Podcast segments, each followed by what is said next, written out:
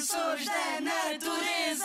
Defensores da natureza. Prontos. Alerta. Defensores da natureza. Estamos cá para proteger. Os defensores da natureza. Eu sou a Rita Sá, a defensora do oceano. E eu sou a Kátia, a defensora do planeta. As baleias também descarregam o autocolismo?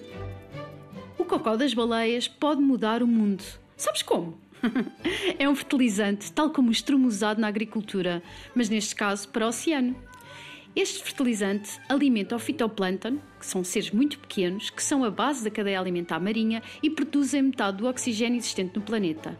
Isto significa que toda a vida marinha está dependente do plâncton. Logo, se existirem mais baleias, existe mais oxigênio e mais vida. Mas sabias que as baleias tiveram quase a desaparecer devido à sua caça excessiva? O mundo uniu-se para proteger estes grandes mamíferos, diminuindo a sua captura.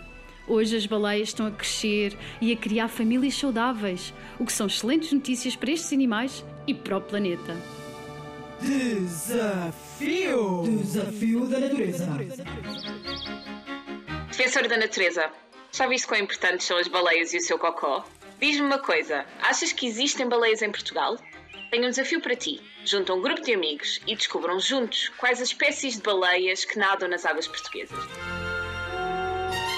Rádio ZigZag, ANP e WWF a construir um futuro em que as pessoas vivam em harmonia com a natureza.